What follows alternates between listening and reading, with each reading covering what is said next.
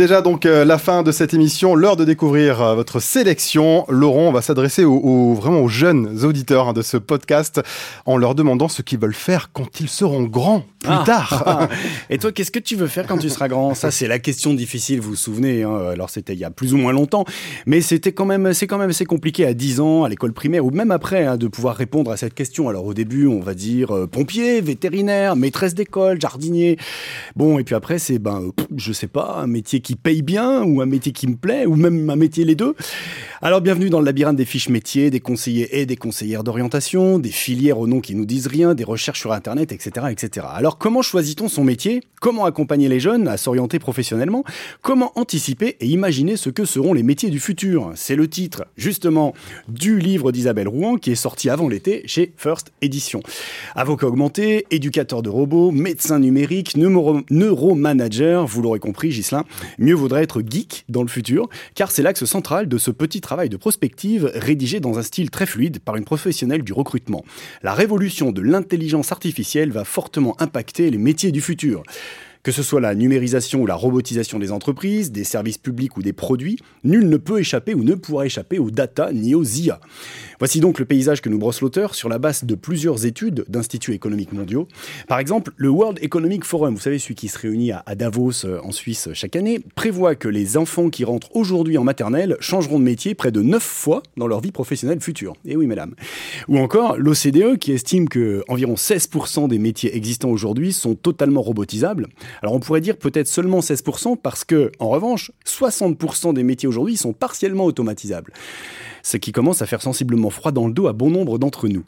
Car si des métiers disparaissent, est-ce que d'autres vont apparaître? Et surtout en nombre équivalent, afin qu'il n'y ait pas de perdants, que le solde de nouveaux métiers sur anciens métiers soit positif. C'est ce que le célèbre économiste Joseph Schumpeter avait théorisé à propos de l'innovation au début du siècle précédent. La destruction créatrice, l'innovation technique aurait cette vertu de faire disparaître des activités et dans le même temps d'en créer de nouvelles. Alors quels seront ces métiers du futur? Alors Isabelle Rouen classe les métiers du futur en trois catégories à partir des métiers actuels, et c'est là tout l'intérêt de ce livre. Il y a les métiers qui vont devoir évoluer du fait de nouvelles pratiques permises par le numérique, et ce sont par exemple nos métiers, Gislin. Eh oui, les métiers de la transmission, les passeurs de sens pour les générations à venir, c'est-à-dire les profs, les journalistes, les tutoteurs, les médiateurs, les programmateurs culturels, etc. Les podcasteurs. Les podcasteurs, exactement. Ensuite, il y a les métiers qui doivent faire leur révolution numérique pour l'auteur. Ce sont ceux qui agissent sur les structures sociales, comme l'entreprise, les services publics ou la ville. Les architectes, par exemple, hein, c'est un des, exemples qu'elle prend, sont confrontés au nouveau concept de ville intelligente. Ils doivent maintenant imaginer des bâtiments connectés, soucieux de leur bilan énergétique, qui sont des maillons d'un écosystème urbain et non plus simplement bâtir un immeuble dans une rue. Enfin, il a un métier radicalement innovant, conçu spécifiquement pour réguler et avoir prise sur les écosystèmes du futur, car paradoxalement, un monde plus technologique doit être un monde plus humain, et donc plus tourné vers la relation, nous dit Isabelle Rouen dans ce bouquin. En clair, elle nous encourage à cultiver et développer des compétences complémentaires des machines ce que les anglo-saxons appellent des soft skills, c'est-à-dire des savoir-être plus que des savoir-faire, et d'aller vers des métiers qui apportent du sens, une plus-value éthique, un peu comme s'il fallait prendre de plus en plus soin des humains dans un monde de data.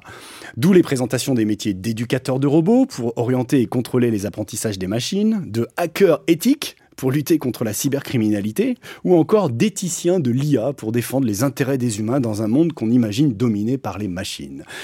Reste à parier que la réalité sera moins romantique quand on pense par exemple aux correspondants RGPD hein, pour Règlement général de protection des données, qui sont maintenant obligatoires dans les entreprises et les services publics.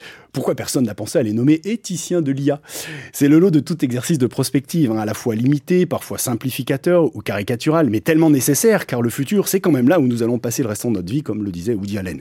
Ce petit livre n'en reste pas moins d'une lecture stimulante et positive qui pourra donner des idées tant aux jeunes qu'aux moins jeunes et aussi fournir des arguments pour véritable culture numérique partagée, data, IA, etc.